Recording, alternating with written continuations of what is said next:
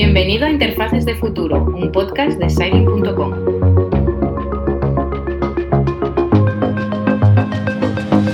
Porque mi coleto ahora mismo está procesando la friolera de 250.000 imágenes al mes y esas imágenes las estamos procesando con inteligencia artificial, ayudándoles en su proceso de retoque fotográfico. Entonces, se trata de un negocio, eh, Micolet, si no lo conocéis, es el gran e-commerce español, así que eh, todos sus procesos tienen que estar súper eficientados porque van, es un negocio que va al céntimo y gracias a la inteligencia artificial y a la infraestructura de AWS les estamos ayudando con esto. Eh, Germán, tenemos aquí a Chema ya. Buenas noches, Chema, bienvenido. Te dejo con Gemma. Hola. Buenas noches. Hola, Chema. Buenas noches. Bueno, yo estoy aquí con la chuleta porque eh, te había pasado las preguntas, pero no me las he aprendido yo.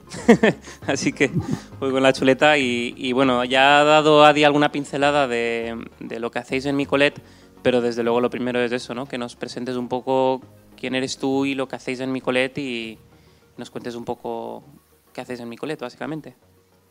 Vale, nada, pues os cuento. Ahí ya nos ha explicado un poquito lo que hacemos, pero, pero, os cuento un poquito más en detalle. Nosotros somos una startup que nacemos en el año 2015 y somos un marketplace de ropa de, segunda mano. Eh, nuestro foco está en la gestión integral de la venta. Eh, recogemos la ropa en casa de la gente que no tiene tiempo para venderla, la traemos a nuestro almacén. En el almacén ahí revisamos prenda a prenda, las clasificamos les sacamos fotos, eh, las almacenamos en nuestro almacén y una vez vendidas las enviamos. ¿vale? Entonces, digamos, somos un marketplace de segunda mano con una gestión integral. Así nos definimos. Eh, bueno, empezamos aquí en España, en Bilbao, en el 2015 y actualmente pues ya estamos en, ocho mercados. Bueno, trabajamos en Portugal, España, Italia, Francia, Alemania, Bélgica, Polonia y Reino Unido. Y bueno, pues actualmente eh, procesamos eso, como unas 250.000 imágenes al mes, que son como 125.000 prendas, ¿vale? Porque digamos que cada prenda tiene dos imágenes. Y, bueno, pues es un poco los, volúmenes que, manejamos. Por, dar una perspectiva también, 125.000 eh, prendas al mes son 125.000 referencias únicas, ¿no? Al final, porque cada prenda es única. ¿Nos puedes contar un poco de, los retos que eso implica? Y, por comparar, me parece que me parece que no sé si Zara o Inditex me parece que gestiona ese volumen de prendas, pero al año, ¿no? Al final, un poco lo que nos ocurre en nuestro modelo es que son únicas referencias, porque nuestro modelo es segunda mano, todas las prendas son de segunda mano, y entonces cada referencia es única. Entonces, digamos que nuestro sistema está implementado para para, hacer esa gestión. Claro, las dificultades del proyecto, pues es que por cada prenda eh, tienes que etiquetarla de manera independiente, tienes que subir atributos de manera independiente, tienes que sacar fotos de manera independiente, ¿no? Entonces es un proceso unitario por cada, por cada referencia. Entonces lo que hace, pues que, bueno, pues eh, digamos que pues, la carga de, trabajo o mano de obra, pues eh, es alta. Sí, al final yo siempre digo, os cuento como un ejemplo muy bonito porque al final habéis conseguido hacer dinero de lo que para otros comercios electrónicos es un, es un tormento, que es la logística inversa. Y vosotros hacéis dinero de la logística inversa, ¿no? A mí me parece maravilloso. Eh, y me imagino que eso también implica que, que, al final tenéis que tratar esos procesos con muchísima, pues de una forma muy estricta, ¿no? Y, que será muy importante ser costo eficiente, ¿no? Porque, no sé, ¿cómo, ¿cómo trabajáis al final conseguir hacer dinero de algo que para otros es un tormento? Eh, pues sí, como comentas, la verdad es que es un poco el reto del modelo. Nosotros cada prenda la vendemos más o menos a 8 euros y de esos 8 euros pagamos 4 eh, euros a la vendedora. Y digamos que con los 4 euros pues tenemos que cubrir todo el proceso. La recogida de las prendas, la revisión, las fotos, el almacenaje, el envío. Entonces, bueno, pues ahí digamos que con tecnología y con procesos muy, muy estructurados, pues... Eh, intentamos ser lo más eficientes posibles para que los números salgan. Y cuéntanos un poco más de la importancia de la tecnología en vuestro modelo de negocio. O, no sé, yo sé que tú eres informático, así que sé que la conoces de cerca. Cuéntanos un poquito más de eh, eso. Vale, pues eh, eso, en nuestro modelo básicamente es un modelo que digamos que es bastante único porque en el retail se tienen muchas se tienen muchas, de una misma referencia, se tienen muchas unidades. Entonces, la tecnología que hemos desarrollado es propia para, este modelo. Es un, es un, desarrollo que hemos hecho propio porque digamos que no había software para, para ese tipo de gestión. Entonces, partiendo de ahí, pues hemos hecho una tecnología que nos permite ser muy eficientes en todos los procesos y sobre todo al final eh, lo que te permite es escalar, ¿no? Eh, quizás puedas eh, igual procesar 100 prendas al día sin tecnología, poca tecnología, pero cuando ya afrontas, mm, no sé, 5.000 prendas al día, pues en esos puntos ya si no tienes tecnología no, no es factible escalar. Sí, porque al final también, por lo que recuerdo, vuestro modelo de negocio se basa mucho en ser costo eficientes y ser eh, y afinar al, al, céntimo, ¿no? Bueno, de eso hemos tenido que tener alguna negociación en alguna ocasión, así que, que bueno, pero lo entiendo perfectamente, ¿no? Eh, había otra, otra cosa que, que, me parecía interesante también del caso, es que al final, pues cuando empezamos a hablar, eh, tú y yo, pues hace ya, pues yo creo que cuatro años, porque desde luego es prepandemia, ¿no? Em, eh, recuerdo que hablamos de, diferentes opciones para, para, implementar inteligencia artificial en, en, en, Micolet y recuerdo también hablar un podcast en el que hablabas tú con, con Aritza y estabais hablando también de la parte precisamente del, del proceso fotográfico. ¿no? ¿Nos, ¿Nos, puedes contar un poquito más de ese proceso y cómo surge la, la idea que, que al final es lo que hemos llevado a cabo y si quieres contarnos incluso la idea también?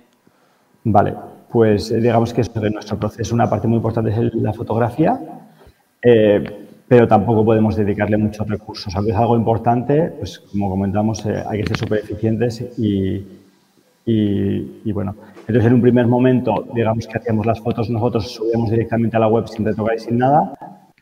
Y hicimos la prueba de esas más fotos, pues retocarlas, eh, eliminarlas del fondo, eh, ponerlas un poquito más bonitas y vimos que la conversión de lo que es el producto subía.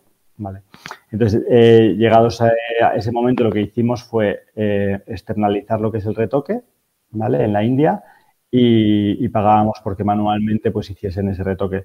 El retoque consistía en eliminarle el fondo y, bueno, y, ajustar un poco los, los colores. Eh, y bueno, esa, pues teníamos ese reto, ¿no? Y ahí pues eh, fue cuando os conocimos y cuando vimos la posibilidad que, existía de hacer esto con tecnología y, escalar el procesos.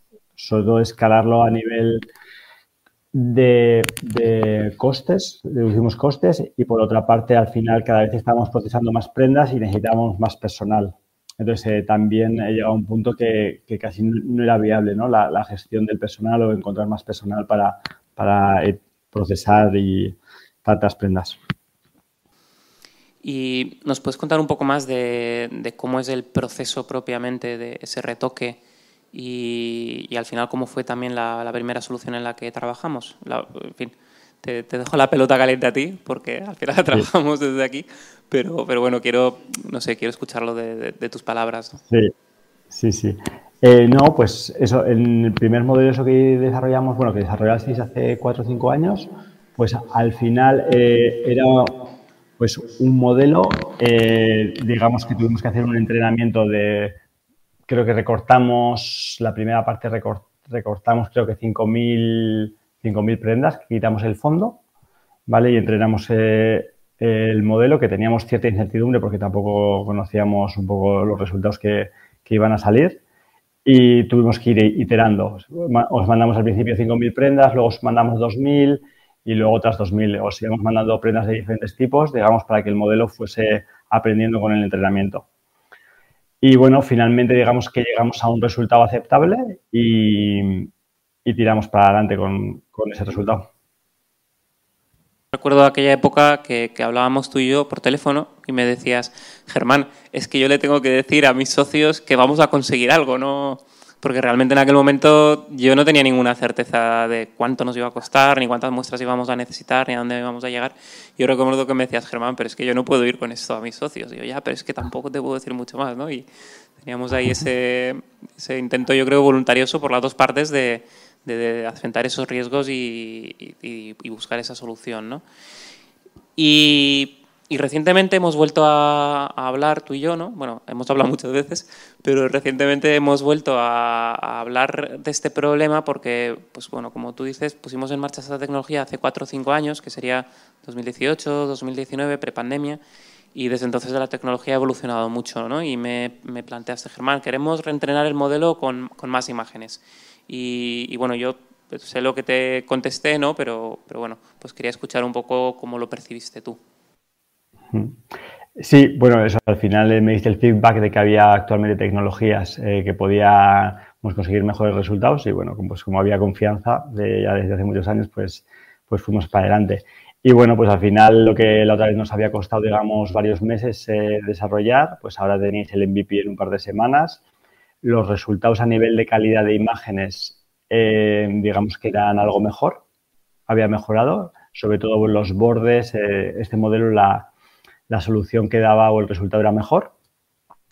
Y, luego también es cierto que en general eh, el error era, era más bajo. Entonces, pues nada, en, poco tiempo ya, ya habíamos mejorado los resultados que, teníamos antes y, el problema es que con el anterior modelo, como el porcentaje de acierto tampoco era, no me acuerdo qué porcentaje, igual teníamos como un 90 o algo así, había un 10% de las imágenes que había que retocarlas a mano y ahí pues también perdíamos, tiempo y, dinero en el retoque. Sí, por, dar un poco de contexto también a, la gente que nos escucha, tanto en, streaming como aquí hoy, el primer modelo era un modelo que entrenamos explícitamente con las muestras que nos pasaron ellos y de hecho tuvimos que hacer una serie de, trucos sucios para, para, conseguir entrenar. O sea, nos dieron un montón de datos, ¿eh? no, me malinterpretes, José, pero, pero al final no eran datos suficientes para entrenar ese modelo. ¿no? Entonces hacíamos trucos sucios como escalar la imagen hacia abajo para reducir la incertidumbre, escalar hacia arriba otra vez la máscara y eso pues creaba determinados artefactos. ¿no? Entonces, pues bueno, a día de hoy con, con un modelo fundacional, de hecho, eh, lo pusimos en marcha, un modelo fundacional o un modelo eh, especializado en determinadas partes de visión por computador, lo pusimos en marcha eh, y en realidad no lo hemos llegado a entrenar. Lo podríamos refinar con los datos que tenemos de aquel momento, pero en realidad yo creo que, ni, hace falta. ¿no? Si los resultados están siendo suficientes, pues, pues para qué seguir trabajando en ello. Eh, cuéntanos un poco más sobre los beneficios. Bueno, no sé, tenía apuntadas dos cosas que en realidad están relacionadas. Eh, yo creo que podemos empezar por, por beneficios o, qué, impacto ha tenido este, este modelo desde que se implantó. Pues uno, claro, es que el porcentaje de acierto es, es mayor y entonces pues estamos ahorrando costes en, ese proceso manual de, esas, de ese 10% de prendas que estábamos antes haciendo manualmente, que ya casi, pues digamos que no lo tenemos que hacer porque el 98% de las imágenes salen correctas y, bueno, y por otra parte la calidad del modelo es mejor en, el resultado final de la imagen y eso, bueno, aunque no lo tenemos medido al milímetro, pues entendemos que, pues, eh, la conversión de nuestro comercio electrónico pues debería, debería mejorar y los usuarios estarán más contentos. Y respecto a, lo que es la implantación del modelo de inteligencia artificial, que, o sea, desde un, desde incluyendo la primera parte, ¿qué beneficios os ha aportado? Eh, bueno, a ver, beneficios en general, pues ahorro de costes, que es el principal y más importante. Eh, luego, pues eh, sí que es cierto que antes teníamos como un personal dedicado ¿no? a, la gestión de estos equipos que teníamos externalizados, etcétera, etcétera, pues ya, ya no tienes ese personal, ¿no? Porque es todo es todo automático y al final, pues, sobre todo lo que te permite es escalar, ¿no? Igual puedes, eh, no sé, manualmente puedes encargar mil fotos al día, pero encargar diez mil al día, pues necesitas más personas, más gestión, es mucho más complejo. O sea, al final, eh, un ahorro de costes neto, ¿no? Y también una, posibilidad de escalar un proceso que, antes era, eh, creo yo, que era un poquito más cuello de botella. sí, sí. Cuéntanos también qué opciones viste eh, cuando empezaste a analizar opciones, porque yo sé que, has hablado con mucha gente, ¿no? ¿Qué opciones había, eh, qué opciones analizaste y, por qué al final decidiste que esta era la mejor opción? Pues yo creo que a lo largo de estos cuatro o cinco años han salido diferentes opciones. Sí que es cierto que yo creo que hace cuatro había muy poquitas y a lo largo de los años pues han salido más.